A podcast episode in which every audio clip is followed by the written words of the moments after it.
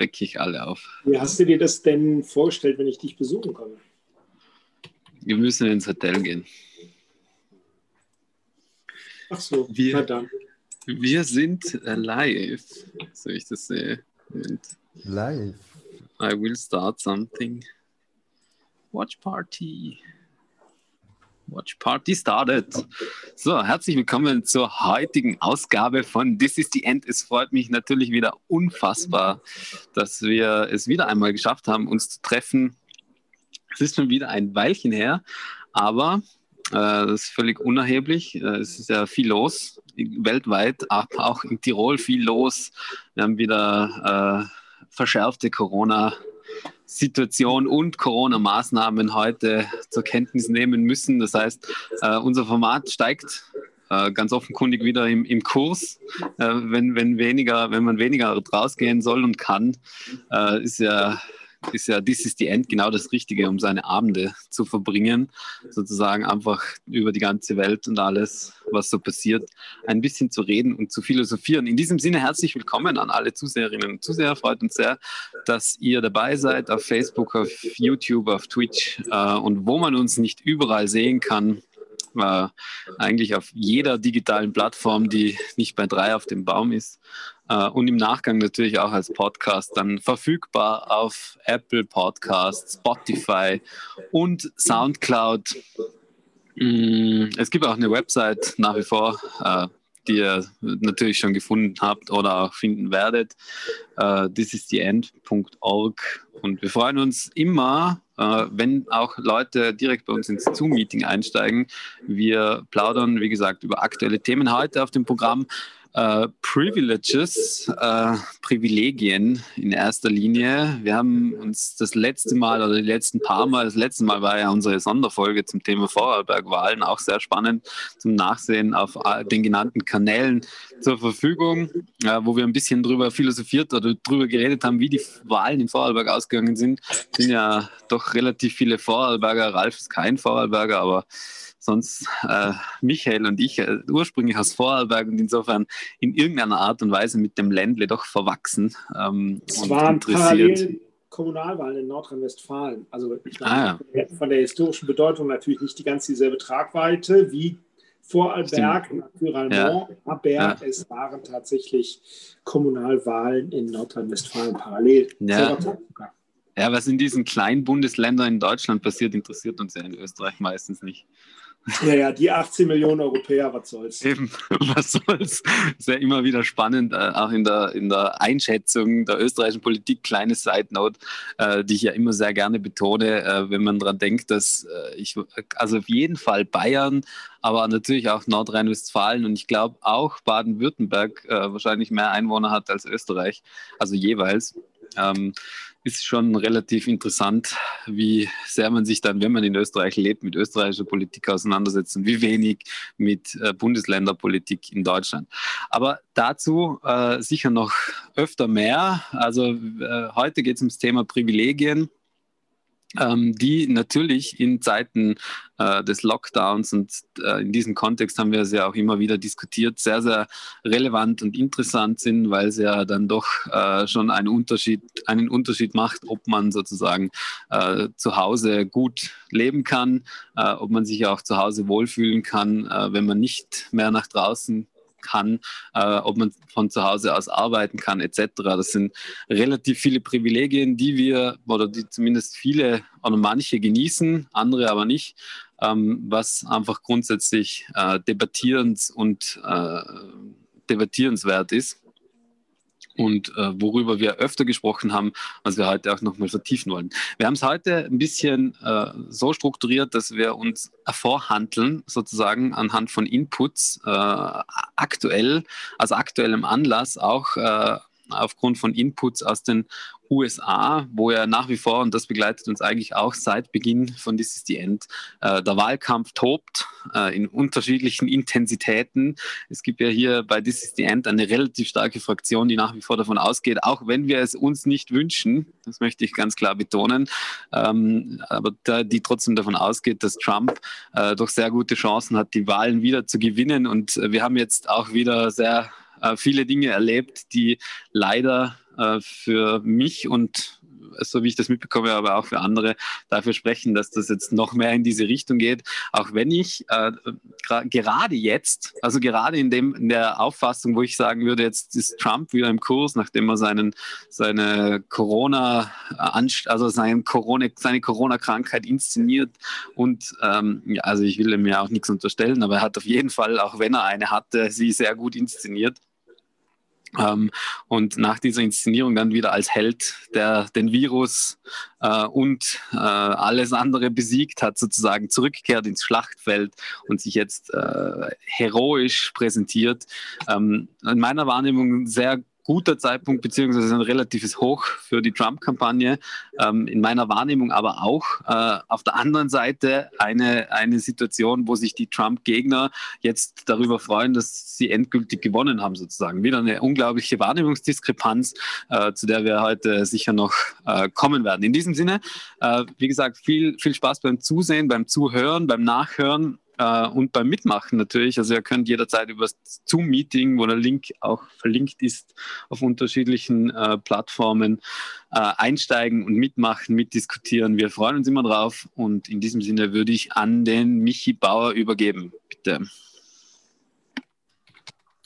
Ja, danke Marco für die fürs Intro. Ich denke, man sieht jetzt äh, dieses, die Headline von Le Monde und zwar in Frankreich. Wir haben ein bisschen mit Corona in, ins Ausland geschaut.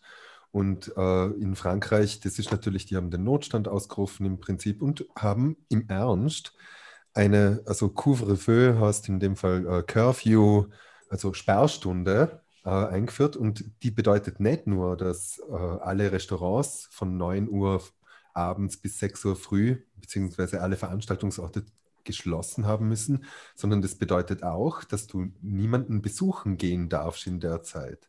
Also das kommt im Prinzip am Ausgangsverbot gleich. Ich bin schon gespannt, was das jetzt bedeutet und welche äh, Reaktionen das hervorruft, aber da sieht man, dass andere Staaten in, in ihren Maßnahmen schon doch nochmal deutlich härter sind als in Österreich, wobei auch in Österreich jetzt irgendwie langsam kommt man vor, ein bisschen ins Hudeln kommt, weil äh, man doch deutlich sieht, jetzt will, herzlich willkommen aus Innsbruck, aus dem jetzt seit ein paar Stunden wissen roten äh, Bezirk auf der Corona-Ampel, genauso Marco ja aus dem roten Innsbruck-Land-Bezirk auf der Corona-Ampel. Und was das jetzt bedeutet an Einschränkungen, werden wir sehen. Die sind allerdings schon deutlich weniger hart jetzt als diese äh, Maßnahmen, die wir sonst im Ausland sehen. Was für mich ganz spannend ist, ist diese Inszenierung, die man jetzt von Macron wieder sieht. Äh, sehr stark auf starker Mann orientiert und äh, die,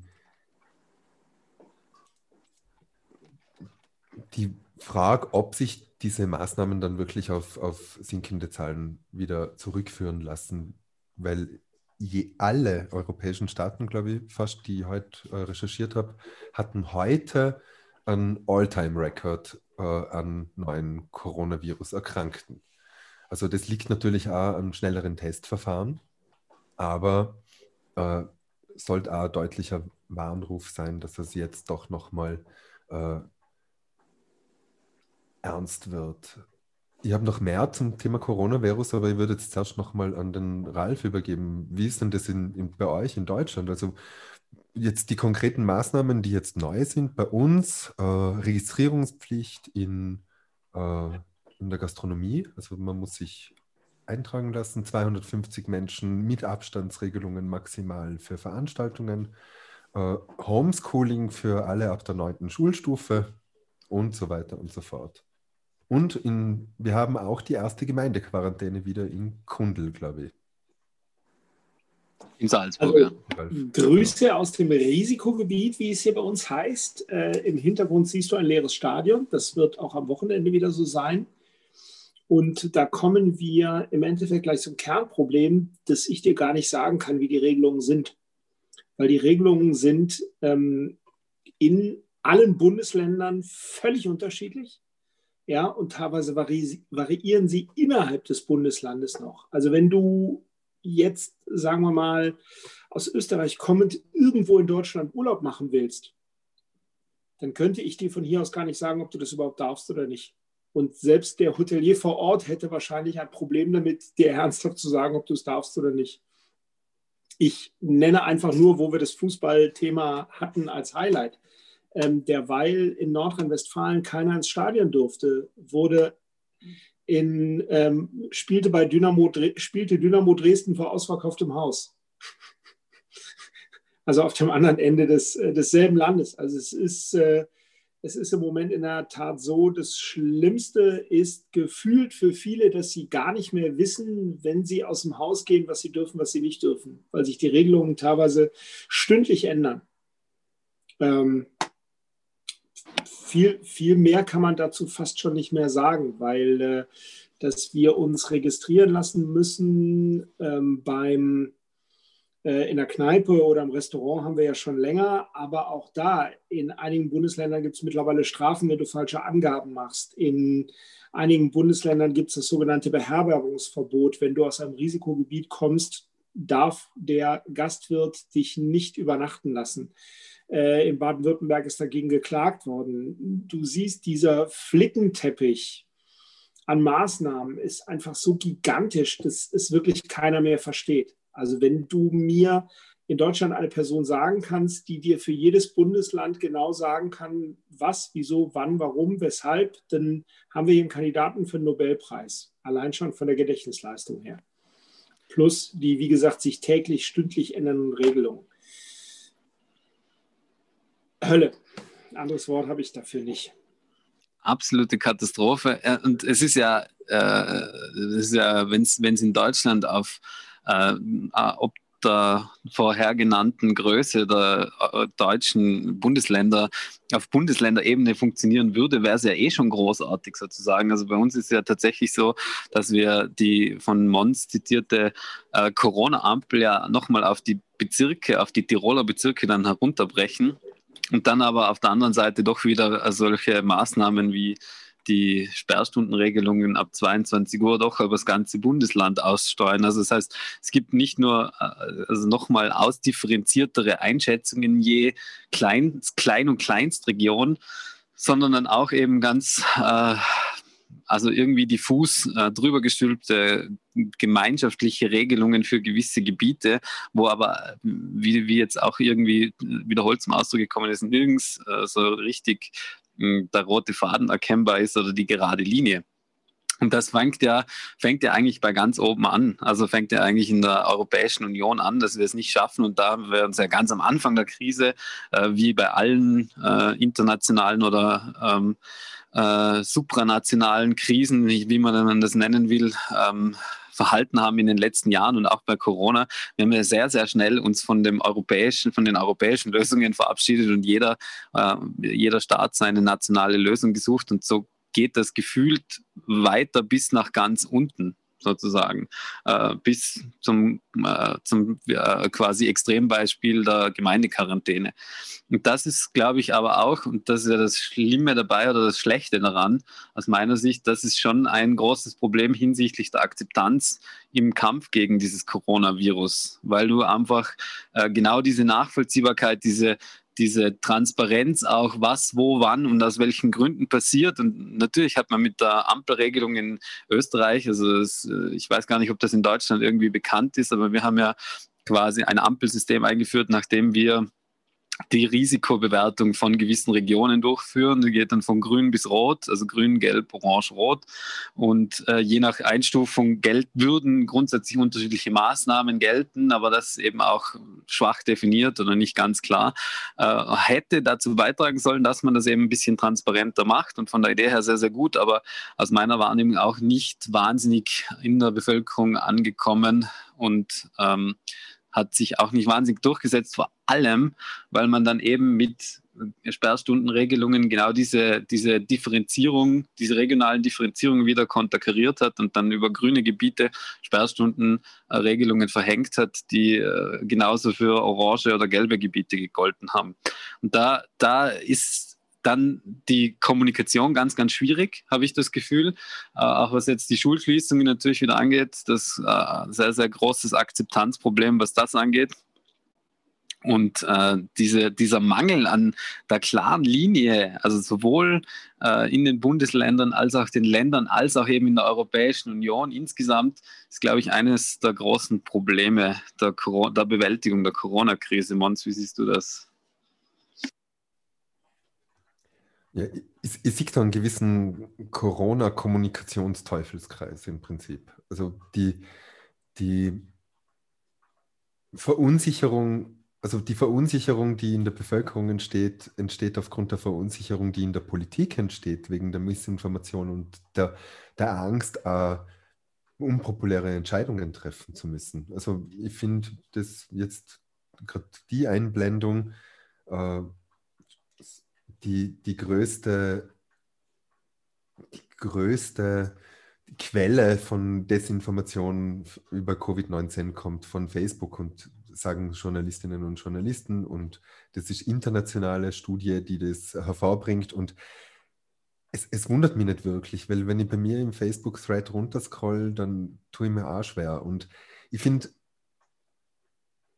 dieses Maskengegnerinnen und Maskengegner, äh, Covid-Leugner, Corona-Leugnerinnen und Corona-Leugner, allein nicht, dass es diese Begriffe gibt, zeigt ja, worin das Problem liegt. Und worin dann A, meiner Meinung nach äh, das Problem liegen wird, ernsthaft richtig zu reagieren, weil es gibt schon Gefahren, die in diesen Maßnahmen im Zusammenhang mit dem Coronavirus liegen. Also Freiheitseinschränkungen sind kein Spaß.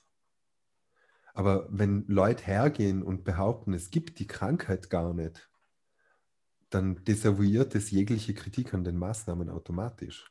Und das das ist so schwierig. Es, es ist wieder so schwarz und weiß und so äh, Corona-Gegner äh, im Prinzip zu Corona-Maßnahmen Befürworterinnen und Befürworter. Und das ist, das, das ist diesmal deutlich schlimmer, wie es noch im, im Frühjahr war. Und ich glaube halt auch, dass es unterschiedlich ist regional. Also in, Deut in Italien, wo ja äh, in Norditalien, wo es die erste schwere äh, Corona-Welle war, dort haben die, glaube ich, wenig Probleme mit der Debatte, weil alle, weil alle wissen, was das bedeutet. Und ich bin damit konfrontiert in meiner lokalen Wirklichkeit, dass ich im Prinzip weiß, okay, es gibt Corona-Cluster in Altenheimen, kein Spaß, weil das ja genau die Risikogruppe ist.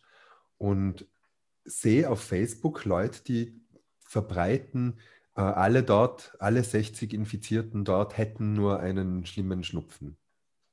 Und niemand hätte irgendwelche gröberen gesundheitlichen Probleme. Und gleichzeitig, äh, was sie, kann man nachlesen öffentlich, dass mehrere davon äh, im Krankenhaus sind. Also das, das ist ja wirklich, wo ich, sogar ich, der wirklich, also das ist das erste Mal in meinem Leben, dass ich mir denke, soll ich jetzt den Beitrag melden, damit Facebook den zensiert?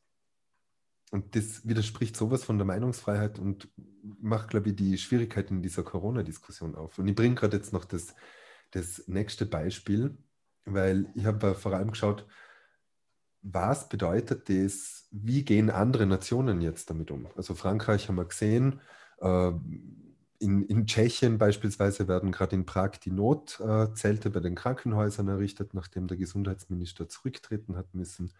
Äh, in, in Neuseeland gibt es, glaube ich, keinen einzigen Corona-Fall und sie haben ganz normale äh, äh, Veranstaltungen landesintern auf Kosten der Reisefreiheit, ganz massiv. Ist halt bei einer Insel irgendwie naheliegender wie bei uns mitten im, in Europa, wo, jede, wo die Grenze in beide Richtungen eine Stunde mit dem Auto entfernt ist. Aber in China, also man muss sich das natürlich aufpassen mit diesen Nachrichten, die aus, aus China kommen. Aber in China behaupten die, das in den Griff zu haben. Es war gerade in China die äh, größte nationale Ferienbewegung und es waren wirklich Millionen an Leuten unterwegs in einer touristischen Bewegung. In dem Artikel, den man da sieht, steht sogar drin, wie hoch die Wertschöpfung war. Und die hatten, man muss sich das mal vorstellen, die behaupten, sie hätten zwei Fälle gehabt in anderer äh, äh, größeren Stadt und haben dann, also größere Stadt, äh, und haben dann jetzt vor, innerhalb von einer Woche neun Millionen Bewohnerinnen zu testen in fünf Tagen. Also das muss man sich mal vorstellen, wegen zwei Fällen. Also das ist völlig anders wie bei uns. Äh, bei denen ist allerdings tatsächlich so, dass alle, alle äh, verpflichtend Apps auf ihrem Handy haben. Du siehst rundherum, äh, welchen Status auf einem Ampelsystem nicht die Bezirke haben, sondern die Menschen. Und wenn jemand jetzt im Risikogebiet war, jetzt beispielsweise in der Stadt, wo es neue Corona-Fälle gibt, dann kriegen die, äh, dann sehen die Leute, die rund um sie gehen, äh, dass die orange oder rot sind und dass man vor den Menschen größeren Abstand halten muss. Man muss sich das vorstellen, was, sich das, was das heißt im, im Privatleben. Alle Menschen haben das und sie arbeiten äh, mit, also mit äh, sie arbeiten auch mit, mit äh, Gesichtserkennung ganz massiv. Also da wird einfach jetzt mit, dem, mit, mit Corona jeder getrackt. Und das sind natürlich Maßnahmen, die aus dem Datenschutz oder Überwachungsstaatsgegnerinnen und Gegnerkontext brutal sind. Also das ist wild. Hilft natürlich, den, den Virus einzudämmen. Ja, Ralf, was, was meinst du? Wo, wo, wie findet man da einen, einen vernünftigen Diskurs im Endeffekt, der vielleicht auch wieder ein paar Leute abholen kann, die auf der anderen Seite äh, schwierig sind? Ich glaube, du bist gemutet. Achtung, gell? Ja, also der diskrete Charme der Autokratie. Ne? Also das ist ja, wir sehen ihn ja gerade im Falle von China. Das kannst du dir ja auch nur in Ländern erlauben, wo der Einzelne nicht viel zu sagen hat. Also ne, natürlich ist es in Gegenden der Welt, ja, äh, wo oben einer sagt, ab morgen tragen wir alle grüne, grüne Hüte und am nächsten Tag, Tag tragen alle grüne Hüte, etwas leichter in solchen Fällen zu verfahren. Aber Spaß beiseite, genau das ist ja das Schlimme, was gerade passiert. Also wir sind ja alle kommunalpolitisch engagiert und wir wissen alle, deine Kommune ist gegenüber den Bürgerinnen und Bürgern der Staat. Das heißt, wenn deine Kommune eine Zusage macht, die sie nicht einhält, dann hat der Staat diese Zusage nicht eingehalten. Das bedeutet aber im Umkehrschluss für eine solche Situation, dort, wo die Kommune versagt, mit einer solchen Pandemie umzugehen, versagt der Staat. Und wenn du dann noch in unserer Situation bist, mit einem Bundesland mit 18 Millionen Einwohnern, ja, ihr müsst nicht rechnen, das ist mehr als Österreich hat. Ähm, und dann hast du also von Kommune zu Kommune unterschiedliche Regelungen und dann fährst du über die Landesgrenze, die ja bei uns nicht weit weg ist, und dann fährst du über eine Staatsgrenze und du hast wieder andere Regelungen. Das ist in der Wahrnehmung, auch wenn wirklich alle Beteiligten ihr Bestes geben und da vielleicht auch irgendein geheimer Geheimplan dahinter sein mag, ist es ein Staatsversagen erster Kajüte. So, und das führt mich wenn ich den großen Bogen schlagen darf, natürlich dazu, dass der Einzelne sagt, hör mal, der Staat kriegt es doch eh nicht hin. Ja, ähm, ich will jetzt gar nicht über die Verschwörungstheorien reden, die mir heute auch schon ja, wieder auf über die EU Kanälen, reden wir gar nicht mehr, genau. Ne, die mir sagen, es ist doch alles Absicht, um uns hier mit irgendwas zu infizieren oder zu kontrollieren oder wir dürfen nicht mehr auf die Straße oder was auch immer. Jenseits von den ganzen Irren, die da draußen rumlaufen alle halbwegs klar denkenden Menschen sind natürlich in einer ähnlichen Situation und sagen, hör mal, was ist denn mit dem Staat los? Kann ich mich auf diesen Staat noch verlassen? Warum soll ich einen Staat unterstützen, der mich nicht verlässlich, ne, der nicht verlässlich ist? Und dann müssen wir uns in der Tat auch nicht darüber wundern, dass Parteien möglicherweise was zu sagen haben, die genau diesen Staat abschaffen wollen. Wir haben ich weiß, im Verhältnis zu Vorarlberg war die, Landtag, äh, war die Kommunalwahl in Nordrhein-Westfalen nicht wichtig. Aber wir haben dankbarerweise einen deutlichen Absturz der AfD gesehen. Ähm, das gibt einem ja Hoffnung, dass die Leute sagen, okay, die Situation ist schon scheiße genug. Wir brauchen nicht auch noch die Spinne am Ruder. Ähm, von daher, ne, also noch ist, ist noch nicht aller Tage Abend, Gott sei Dank. Die Leute sind noch bereit, was zu tun, aber der Staat muss in der Tat ähm, glaube ich, insofern handlungsfähig sein und bleiben, dass es große Lösungen braucht. Ja, also das mag dem einen oder anderen ungerecht gegenüber sein, aber es braucht große Lösungen, nämlich zu sagen, okay, hier, ne, Bundesland, zack, es geht jetzt einfach nichts mehr. Alle machen dies, alle machen das. Dann wird es Gejammer geben, aber es gibt sowieso Gejammer. Und ein Gejammer, das jeder versteht, ist immer noch besser als ein Gejammer, wo keiner mehr weiß, wo er dran ist. Ne? Also Bekannte von mir haben in einem anderen Bundesland, der Bundesrepublik Deutschland, eine Unterkunft gebucht, haben sich vorher erkundigt, ob sie kommen dürfen. Sie sind angereist. Am nächsten Tag stand die Polizei vor der Tür mit einer Anzeige, weil sie eingereist waren. Kannst du dir nie ausdenken. So, und der Gastwirt sagt, ja, sorry, wusste ich nicht. Das war wahrscheinlich, weil er an dem Tag noch nicht ne, weil er nicht alle drei Stunden ins Internet guckt oder so. Aber genau das ist dieses, es lähmt den Staat doch auch, wenn du Regelungen durchsetzen musst, die du am Ende selber nicht mehr verstehst. Und dann sind wir am Ende eines langen Tages, um die Brücke zu schlagen bei den USA, wo so viele Dinge, wo das Vertrauen in den Staat doch so massiv untergraben ist, dass sie, dass viele Wählerinnen und Wähler demjenigen vertrauen, der sagt, hör mal, der Staat kann nichts, ich mache das für euch. Ne? Ich, der große orangehaarige Mann, ja, vergiss, was du vom Staat weißt. Das ist meine Marionette und ich beweise euch das. Und äh, ne, da sind wir wieder bei der nächsten Autokratie. Und zwar eine mit Ansagen. Da ist er, genau. Schlimm. Ähm, es ist, äh, ihr hört es aus meinen Worten, ein Hauch der Hoffnungslosigkeit. Die einzig gute Nachricht in all dem war, dass die AfD so abgekackt ist in Nordrhein-Westfalen, weil das gibt einem das Gefühl, die Leute sind trotz allem bereit, sich der Realität zu stellen. Ne? Von den Spinnern mal abgesehen, die der Meinung sind, sie wären 8 Millionen, dabei sind es gerade mal 8000 oder so. Ja, das Marco, schreibt der Daniel auch gerade auf, auf Facebook. Was sagst du, was? Dass der Absturz der AfD gut ist. Ja, das ist, äh, das ist die gute Nachricht. In, in all dem ist es die gute Nachricht. Wirklich die gute Nachricht, weil es gibt einem die Hoffnung, dass die Leute tatsächlich duldsam sind, klar denkend sind und sagen, okay, ich bin bereit, mir das noch ein bisschen anzutun und, und weiß, dass es Besseres kommen wird.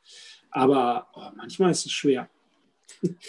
Ich würde jetzt beim Rat, beim Ralf noch ein paar, paar Sachen einhaken, weil ich ja, also ich, ich finde ja, das Dilemma des Staates ist ja noch viel größer, wie du skizziert hast. Also ich gebe dir natürlich recht, in, auf der einen Seite, dass der Staat quasi versagt in gewissen Bereichen und da dieses Gefühl vermittelt der Hilflosigkeit. Auf der anderen Seite ist es ja aber so, dass egal was er macht, also auch wenn er quasi bei jeder Maßnahme, die er ergreift, er genauso auf der anderen Seite kritisiert wird, dass jetzt der totale Staat eingeführt wird und nur noch alles kontrolliert wird und quasi quasi alle da in Reih und Glied der, der Staatshörigkeit fallen, sozusagen. Das ist ja die Gegenbewegung und da, da bist du schon aus meiner Sicht als politisch Verantwortlicher, jetzt unabhängig davon, wie ich die, die, die Maßnahmen und die äh, unterschiedlichen Aktionen und Aktivitäten bewerte auf den unterschiedlichen politischen Ebenen, aber da bist du als politisch Verantwortlicher schon immer sehr in einer äh, ungünstigen Situation, weil du eigentlich nichts richtig machen kannst in dem Sinn. Und in Österreich ist es ja auch so schön, ich, wir haben jetzt hier auch wieder klassisch österreichische Lösungen. Auf der einen Seite so diese, dieses Liebäugeln mit dem schwedischen Modell, was vor allem hinsichtlich der nach wie vor oder beziehungsweise zumindest äh, wird es so kommuniziert, funktionierenden Wirtschaft in Schweden einhergeht und auf der anderen Seite dann doch dieser Sorge, dass äh, wenn man äh, allzu lange abwartet und äh, gar nichts macht, die Intensivstationen dann doch irgendwann überfüllt sind und wir Verhältnisse haben, wie wir sie aus Bergamo kennen.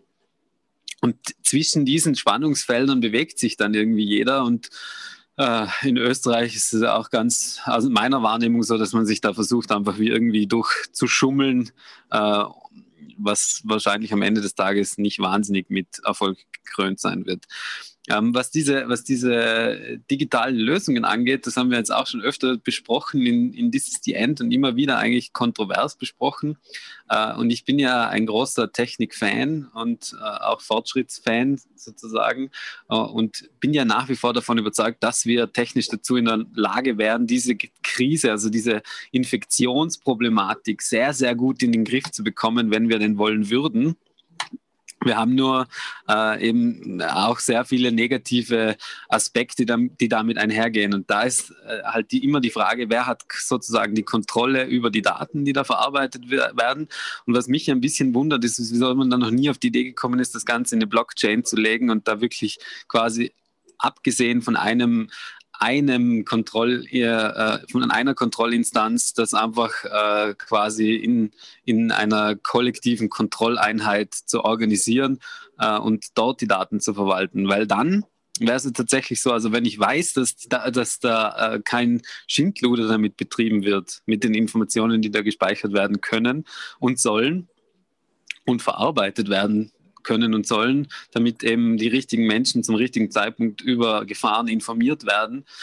Ähm, hätte das ja schon einen gewissen Charme, auch wenn es natürlich äh, quasi auf das, äh, einen extremen Input auf das soziale Zusammenleben hätte.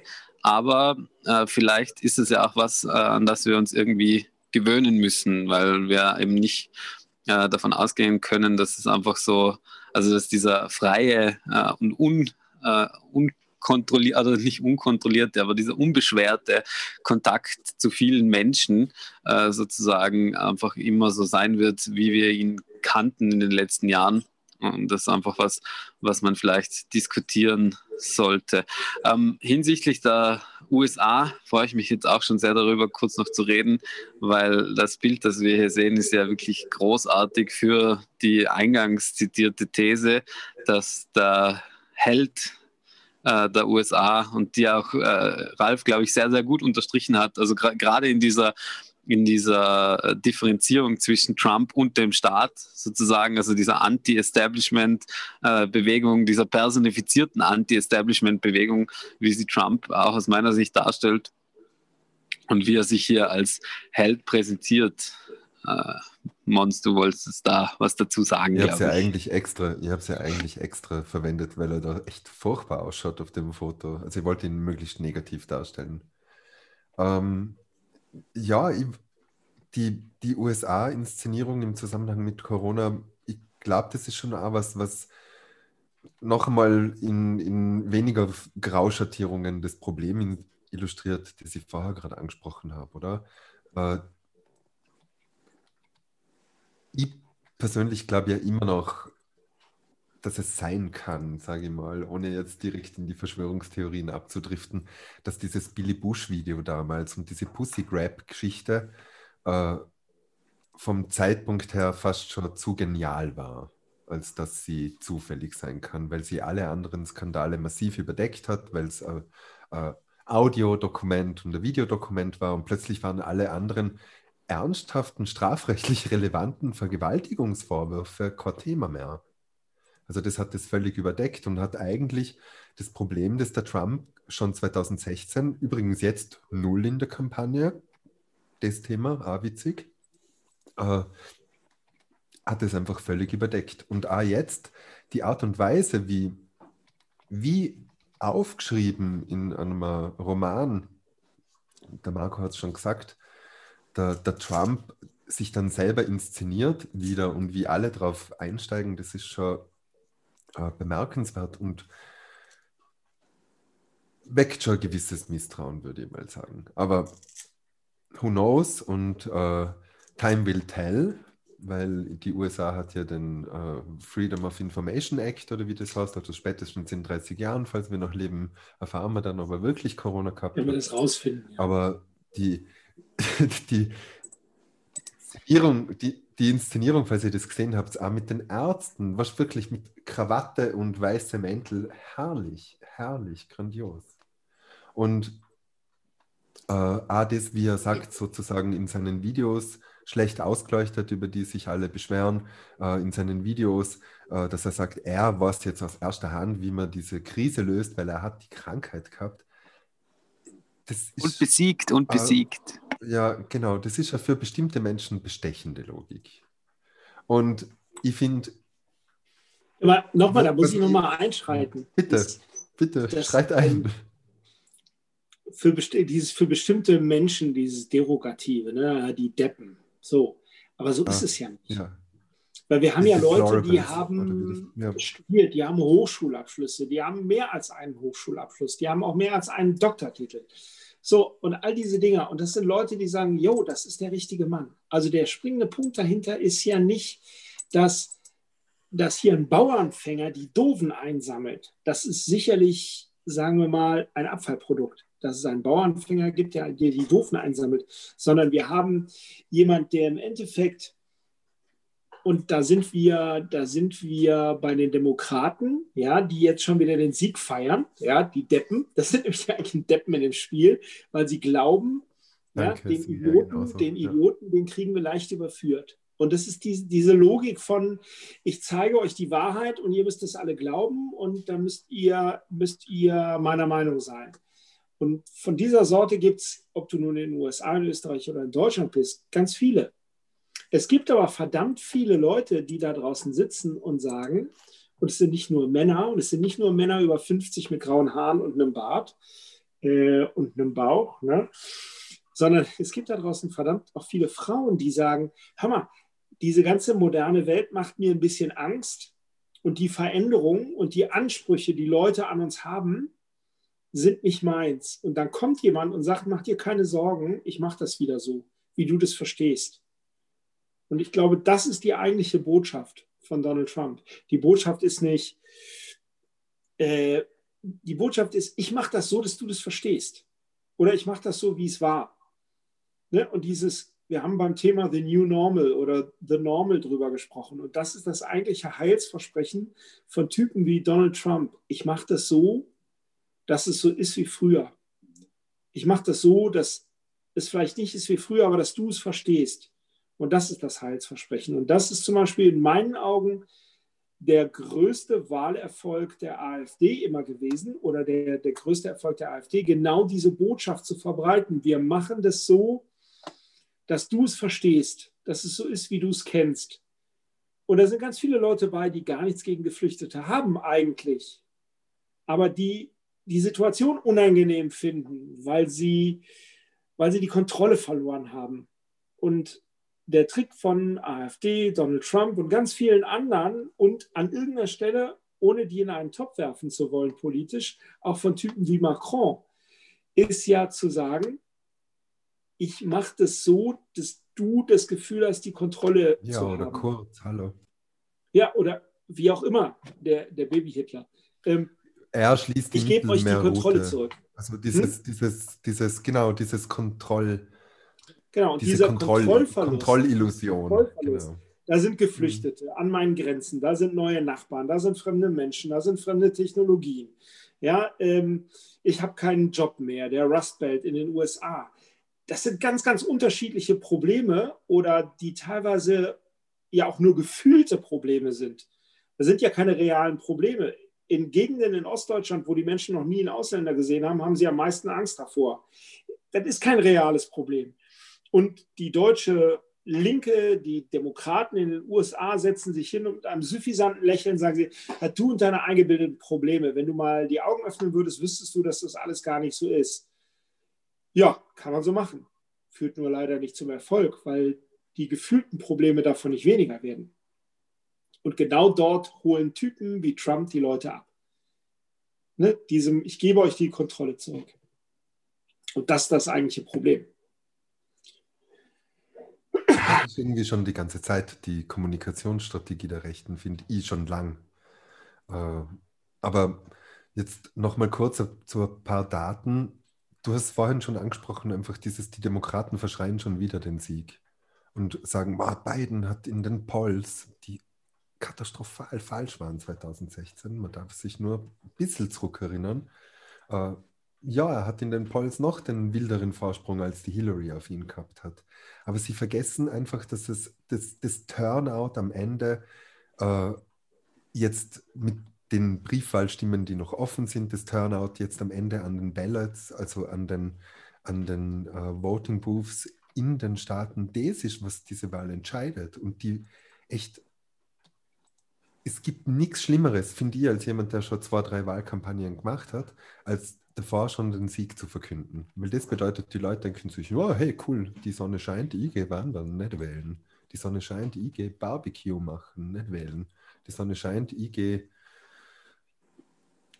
Yoga Johannes machen Rau. und nicht wählen, um irgendwelche Liberal-Sachen zu beschreiben, weil ja. bei den Republikanern wird es heißen, na, anstatt dass ich jetzt äh, mit meinem Großkaliber schießen gehe, äh, gehe her und äh, gehe den Trump wählen, weil sonst wird es noch dieser Biden, dieser von Kommunisten gesteuerte äh, Typ, der genau das sagen ja die, die Ads. Also das ist eine Realität, die bei uns einfach so schwierig zu verstehen ist. Die haben wirklich und das habe ich jetzt gerade eingeblendet, die Präsidentenkampagnen haben eine Billion, ist natürlich eine Milliarde äh, auf Deutsch übersetzt, eine Milliarde Dollar überschritten. Also das sind Investitionssummen, die sind wahnsinnig. Und es stimmt schon, dass äh, äh, Biden von dieser Milliarde 600 Millionen ausgeben hat und Trump nur 400 Millionen.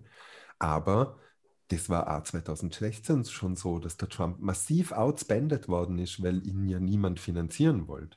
Und die Stärke war ja nicht, dass er so viele Ads hat. Und ich glaube, dass er diesmal sogar mehr Fernsehwerbung schaltet in den 13 Key States äh, als beim letzten Mal. Weil er einfach jetzt schon Präsident ist. Er hat einen Amtsvorsprung, den er das letzte Mal nicht gehabt hat. Und die Dynamik, die er schon beim letzten Mal genutzt hat, meiner Meinung nach, war dieses auf den Wahltag hin mobilisieren, weil das auch die konservative Kernwählerschaft passiert. Und ich habe es eh schon aufgeschrieben, die, die erzählen jetzt noch zwei Akte, jetzt kommt noch irgendein Situation Room, internationale Krise, Blödsinn daher, äh, irgend, also irgendwas inszenieren sie jetzt noch, Mondlandung, Mars-Mission, schlag mich tot, irgendwas Präsidentielles, weil das kann er ja machen. Und das wird, das wird noch richtig spannend. Und ich hoffe wirklich, dass, dass man nicht wieder zum Speiben schlecht ist um 4 Uhr in der Früh im, ähm, in der Wahlnacht wie 2010. Ist da hundertprozentig. Ich bin nach wie vor fest ja. davon überzeugt. Vor allem, weil, weil jetzt diese, also wie du sagst, ich glaube auch, da kippt jetzt noch was. Also das war jetzt, eigentlich war diese Corona-Erkrankung aus meiner Sicht so der, der, der richtige Start in den Wahlkampf von Trump. Jetzt hat er dann einmal quasi heroisch dieses, dieses Virus besiegt. Und jetzt äh, steigt er tatsächlich als als der, der geläuterte Held äh, oder der, der siegreich aus de, den Drachen erlegte Held quasi nochmal ins Schlachtfeld und äh, da mit seinem, mit seinem goldenen Schwert kann er jetzt nochmal die, die dunklen Mächte zurückschlagen äh, und den Sieg erringen. Also bin hundertprozentig davon überzeugt und es ist so primitiv. Also ich bin auch davon überzeugt, äh, das war ja immer so, das war ja auch im Nationalsozialismus eigentlich so, dass, dass ja äh, eben auch die, die Intellektuellen und die gehobenen, also die, die gebildeteren Schichten eben sich auf gewisse Dinge eingelassen haben, die ja das Problem eigentlich äh, erst wirklich zum Problem gemacht haben. Ähm, aber es ist natürlich schon so, dass, dass du in einer erfolgreichen äh, solange du zumindest in, teilweise in demokratischen Prozessen bist, einfach die Masse haben musst. Und da ist es einfach auf keinen Fall so. Und das ist, glaube ich, eines der größten Probleme tatsächlich der linken Bewegungen oder eben auch solcher Kampagnen wie der Biden-Kampagne, dass sie sich auf so Dinge wie Wahrheit und Fakten und solche Sachen berufen überhaupt. Also, weil es sind einfach keine politischen Kategorien und das muss man irgendwann einmal zur Kenntnis nehmen. Es gibt natürlich, also ich kann Wahrheit schon argumentieren, wenn ich sie gut erzählen kann, wenn ich sie glaubhaft machen kann und wenn sie irgendwie durchschlagt und funktioniert, nachher macht es Sinn. Aber es geht nicht um die Wahrheit per se, sondern darum, dass ich die bessere Geschichte erzähle wie der andere. Und wenn ich das äh, mit, der Hilf, mit Hilfe von äh, solchen Dingen wie Wahrheit und Fakten machen kann und das glaubhaft machen kann, nachher kann ich das auch machen, aber sonst bringt es einfach überhaupt nichts und ist äh, keine äh, Bezugsgröße. Es ist sogar noch viel schlimmer. Die, die Linken haben die Moral als politische Größe eingeführt. In dem politischen Diskurs haben sie Moral als politische Größe eingeführt und haben gesagt, pass mal auf, du musst dich so oder so benehmen, sonst ist es nicht in Ordnung, das ist unmoralisch. Das kann man ja machen. Sie haben ja auch recht damit. Das ist ja gar nicht die Frage. Rassist zu sein ist scheiße. Ja? Aber es gibt verdammt viele Leute da draußen, denen das egal ist denen es egal ist. Und dass Moral keine, keine übergeordnete Größe im politischen Wettstreit ist, im Leben, in der Philosophie, in all diesen anderen Dingen mag Moral eine, jetzt kommt gleich der Marco als Philosoph dazu, mag Moral eine übergeordnete Größe sein. Nur im politischen Wettstreit ist es das nicht. Staaten zum ja, Beispiel sind jeden Tag unmoralisch. Staaten sind jeden Tag unmoralisch. Ja? Wir, wir schreiben Protestbriefe, um ihnen anschließend die Waffen zu liefern. Ja, wir, wir, das kann man jeden Tag in der Zeitung nachlesen. Und dann sagen die Menschen, oh, Entschuldigung, Moral, der Staat erzählt mir was von Moral. Ich glaube nicht. So, und das ist so ein Ding, was du gerade in Amerika dir wieder bei den Demokraten so wunderbar angucken kannst. Ja, der Trump, der Böse, weil der hat das und das gemacht. Das ist unmoralisch, das ist böse, er ist ein Rassist, er ist ein Frauenfeind. Ja, ihr habt recht, das ist zu verachten. Aber ist es eine politische Kategorie? Ich glaube nicht. Zumindest gibt es genug Menschen da draußen, die sagen, wisst ihr was, mir scheißegal. Ja? Ich will den Typen trotzdem, weil der, mir, weil der mir die Kontrolle über was zurückgibt, was ich verloren habe. Und wenn da einer drunter leiden muss, dann ist es halt so. Und das ist das ist so fatal, sich, sich so in diesen Lehnstuhl der Behaglichkeit und der moralischen Überlegenheit zurückzulehnen und zu sagen, ja, aber wir haben doch recht, Freunde. Ja, wir sind doch, ne, wir haben den High Ground an dieser Stelle. Ja, warum seht ihr das? Das funktioniert nur nicht. Und, und das, das ist so das, was, wenn, wenn ich mir diese beiden Geschichten angucke, Alter, wo sind die Boxhandschuhe? Ich, ne, das war in diesem Duell war das erste Mal, dass die Boxhandschuhe kamen. Sonst sind immer diese, diese moralischen, die moralischen Keulen. Und es gibt Leute, es gibt genug Menschen da draußen, und das hat die letzte Wahl doch gezeigt. Das hat jede Wahl, wo die AfD dazugelegt hat, doch gezeigt, dass die moralische Keule keine Waffe im politischen Kontext ist. Und, und das macht mich so, man merkt es, wütend, weil wir offensichtlich nicht gelernt haben, die Werte, die wir haben, mit allen Mitteln zu verteidigen. Punkt. Marco, sag was. Nietzsche. Ja, ich wollte nur sagen, ich finde ja, ich finde es ja gut. Also ich bin ja, habe ja überhaupt keine äh, kein äh, anhängendes oder kein, kein besonderes, besonders anhängliches Verhältnis zur Moral, äh, weil ich ja sehr stark von einem Philosophen äh, beeinflusst bin, der, der immer gesagt hat, Gott ist tot. Und das er aus guten Gründen gesagt hat. Ähm, und was ja, was ja spannend ist, ist auch dieses, was du ja beschrieben hast, sind ja quasi ist ja diese ideologische, sind ja ideologische Dinge eigentlich, also die quasi im Hintergrund stehen. Und äh, eigentlich haben wir uns ja in allen Bereichen auch davon verabschiedet. Also dieses, es gibt einfach ein ideologisches Zeitalter, das auch beschrieben worden ist, wo man sich genau in dieser Art und Weise äh, die Welt erklärt hat. Aber da sind wir ja schon lange darüber hinweg eigentlich, also ideengeschichtlich. Und trotzdem äh, ist es in der, in der Politik äh, gerade danach quasi hat es Einzug gehalten und wurde als, als argumentative Kategorie eingeführt, die, und da stimme ich dir völlig zu, also nur sehr, sehr bedingt also Wirkmacht hat. Sie hat schon Wirkmacht, glaube ich, aber eben nur in Zeiten, in denen es halt sehr, sehr leicht geht und sehr, sehr einfach ist. Das sind halt quasi diese Boomer-Zeiten, wo, wo sowieso wirtschaftlicher Martin, Aufschwung. Lass mich ganz kurz reingrätschen. Nur den Einsatz. Ja, die haben Unrecht, die dürfen aber trotzdem wählen, Freunde. Und das ist das, was viele Linke nicht verstehen. Auch die, die Unrecht haben, dürfen wählen. Sorry, du bist dran. Das ist völlig okay. Also ich, ich sehe ich auch so, aber ich würde sagen, also diese moralische Debatte, äh, die kannst du führen und da kannst du auch schon Politik machen, aber halt eben nur, wenn du sonst keine Probleme hast, sozusagen, überspitzt formuliert. Also wenn du, wenn es sonst halt gerade um nichts geht, wenn es allen gut geht, wenn die Wirtschaft nach oben geht, alle was zu essen haben, alle gut wohnen und eigentlich alle das Gefühl haben, sie sind am aufsteigenden Ast, dann kann ich mir über solche Dinge Gedanken machen. Dann kann ich vielleicht auch mit solchen Dingen äh, Mehrheiten überzeugen. Aber sobald es eben eng wird, und das ist ja eigentlich das perfide auch an diesen, diesen äh, global zu beobachtenden äh, rechten Strömungen aus meiner Sicht, dass sie die Problem, also dass sie Probleme nicht nur inszenieren, sondern wirklich machen. Also, dass die Leute das Gefühl haben, okay, wir stecken in der Flüchtlingskrise, wir stecken in der Corona-Krise, wir stecken in einer Krise nach der nächsten und haben jetzt echt keine Zeit, um uns äh, über schöngeistige Dinge wie eine gendergerechte Sprache Gedanken zu machen. Das ist ja eigentlich die, die letzte Konsequenz, äh, quasi die zugespitzte.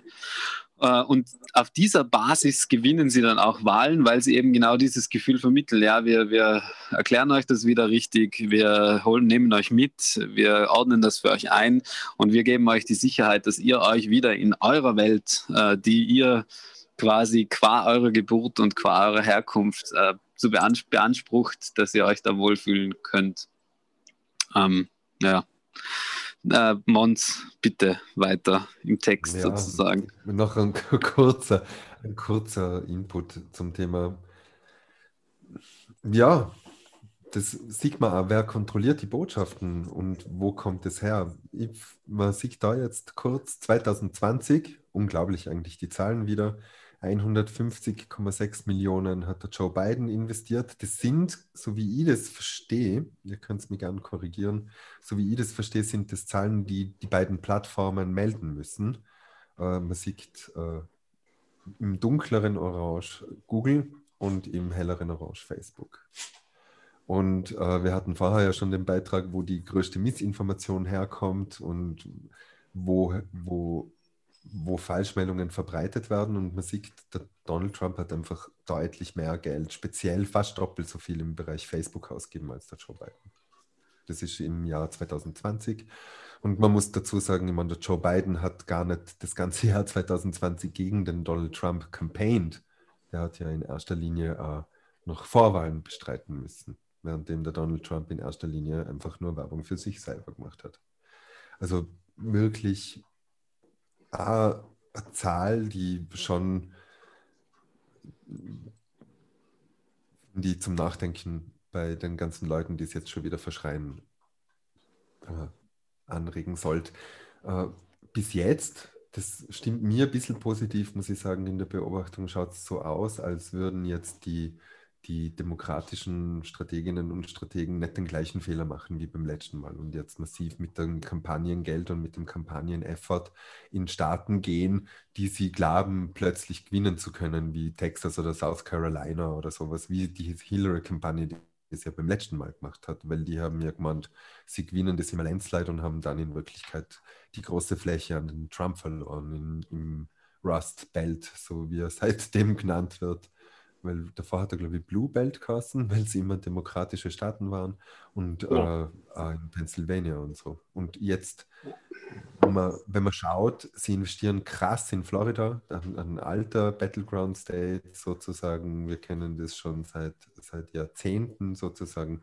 Und Pennsylvania, Pennsylvania, äh, Moment, Ohio und so weiter, also die, die klassischen eigentlich. Und solange sie da drin bleiben, finde ich es nicht so verloren wie beim letzten Mal, wo sie dann halt immer Landslide verloren haben, anstatt gewonnen.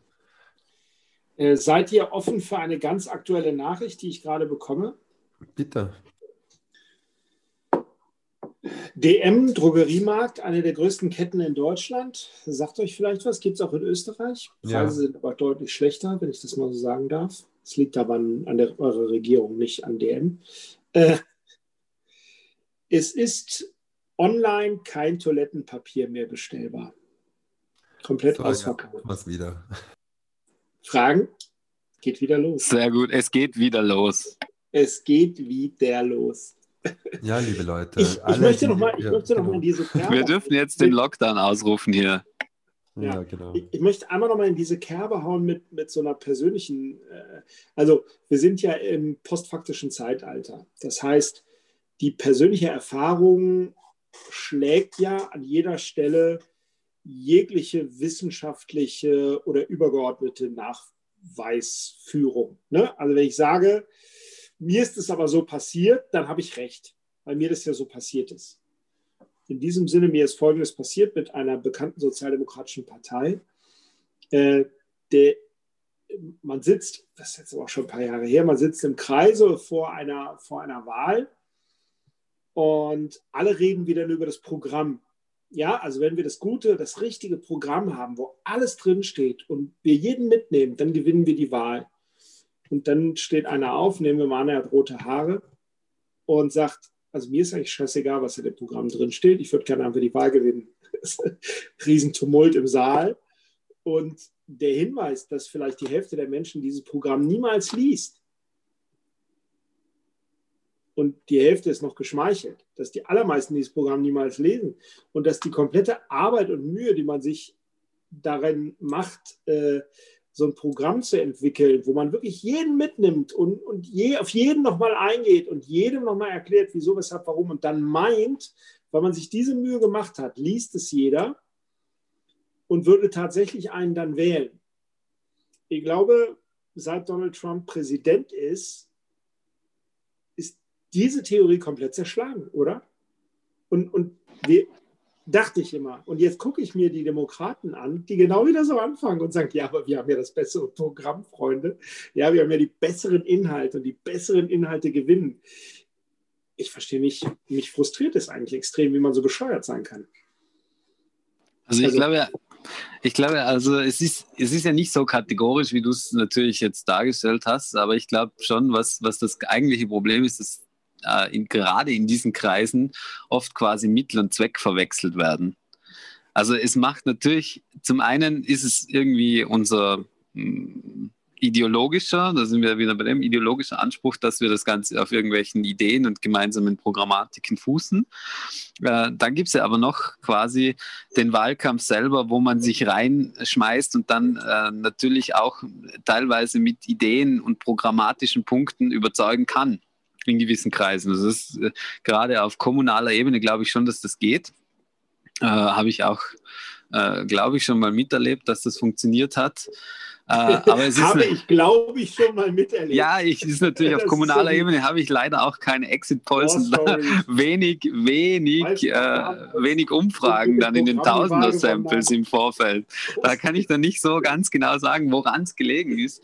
Aber äh, ich glaube schon, dass da die, die inhaltlichen und die programmatischen Punkte schon auch eine Rolle gespielt haben in einer gewissen Art und Weise. Aber, und das ist der entscheidende Punkt, das ist natürlich nur ein Mittel zum Zweck. Also ich, ich will das dann schon auch umsetzen, aber ich gehe ja natürlich da rein und sage, okay, wir brauchen dieses Programm, weil wir Menschen damit überzeugen wollen, damit wir dann diese Wahl gewinnen. So, das ist ja die Runde und nicht umgekehrt. Wir haben dieses Programm und äh, qua der Kraft dieses Programms äh, überzeugen wir Menschen. Das ist ja der Fehlschluss sozusagen. Und da muss man einfach aus meiner Sicht sich überlegen, was will man und in diesen großen Sphären und gerade, also und du bist ja in dieser, also jetzt, wenn du jetzt gerade in die USA schaust und diese, darum habe ich die Grafik von Mons auch super gefunden, davor mit diesen Ad-Spendings auf Facebook und Co. in Kombination mit dem, wo sind die falschen Informationen unterwegs und der Aussage, dass die Krisen ja selbstproduzierte Krisen sind haben wir ja dann quasi, also ist es ja aus meiner Sicht so, dass du genau das Problem hast, dass äh, auf dieser Ebene dann Debatten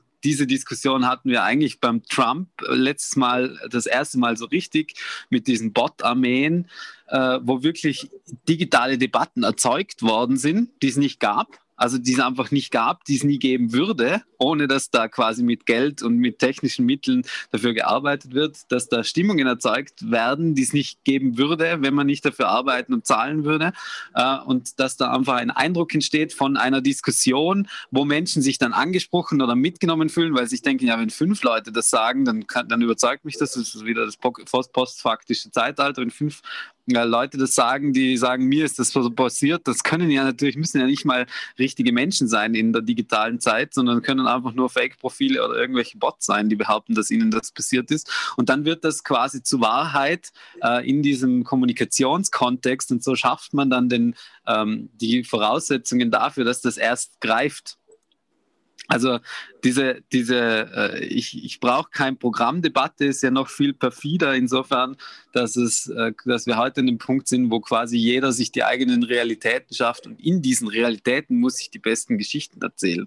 Und die Frage ist, wie schaffe ich das? Und darum regt mich das ja auch oder beziehungsweise hat mich das bei der Sozialdemokratie in Österreich auch sehr, sehr lange aufgeregt, dass wir der FPÖ zugeschaut haben. Ich meine, die FPÖ ist jetzt Geschichte. Spätestens nach der Wienwahl wissen wir das, dass die äh, keine, keine große Zukunft hoffentlich, äh, zumindest meine jetzt, äh, ja, genau, keine große Zukunft mehr vor sich haben sollte, so formuliere ich es. Ja, äh, wir haben denen jahrzehntelang oder jahrelang zugeschaut, wie die ihre digitalen Kanäle aufgebaut haben, wie sie ihre Informationskanäle aufgebaut haben, wie die eigene Fernsehkanäle aufgebaut haben, wie die Facebook-Gruppen aufgebaut haben, wo sie genau diese Sachen gemacht haben, wo sie Wahrheiten und Diskurse geschaffen haben. Und wir hatten einfach über lange Zeit nichts. Und genau das ist das eigentliche Problem. Und das ist auch das Problem jedes Mal, wenn du dich in programmatische Diskussionen, so wichtig sie sind und so gern ich sie auch führe, aber sie sind keine Wahlkampfdiskussionen, sondern sie sind politische Parteiarbeitsdiskussionen, die wir als äh, mit einer gewissen Ideologie und gewissen Ansprüchen da reingehende natürlich führen müssen. Aber sie haben nichts, und da bin ich ganz bei dir, äh, in Wahlkampfkategorien verloren. Mons, Schlusswort, wir sind schon wieder soweit. Ja, ich würde eh sagen, also vielleicht nur ganz kurz, weil man die aktuellen Themen überla überlagern irgendwie die Themensetzung, die wir jetzt schon vor drei Wochen gemacht haben mit dem Privileg. Da sei erwähnt, die vor drei Tagen war wieder Equal Pay Day. Den kann man in beide Richtungen zählen. Das heißt, äh, wer das Pech hat und äh, als Frau geboren worden zu sein in dem Zusammenhang, äh, arbeitet seit dem 12. Oktober in Österreich den Rest des Jahres im Vergleich zu Männern gratis. Also schon doch bemerkenswert. Und äh, jetzt bei unserer Würstelparty vielleicht noch kurz erwähnenswert. Äh, dieses Privileg, nicht nur da sitzen zu können und gescheit über Corona zu reden oder über US-Wahlen mit unseren technischen Hilfsmitteln. Äh, in, in, Isolation, in selbstgewählter noch, schauen wir, wie lange es wie noch selbstgewählt bleibt.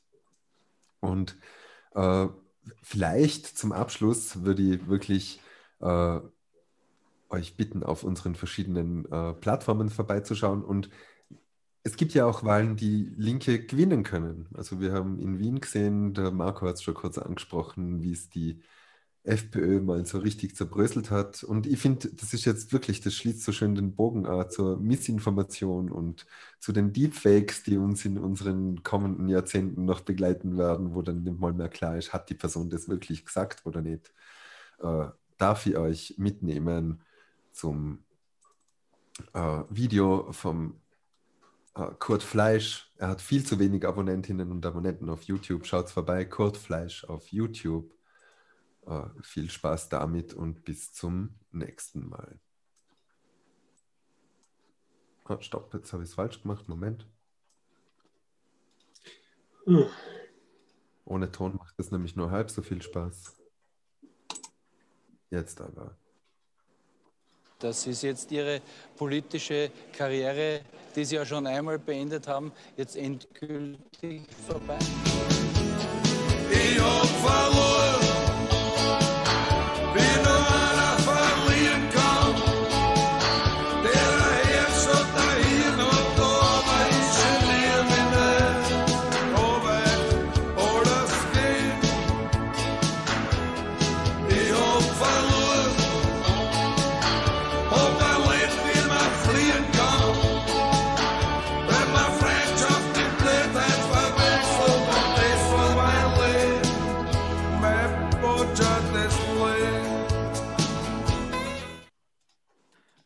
Besonders schön auch die Einblendung rechts oben. Basti, der Messias, spricht zu uns. In diesem Sinne, genau.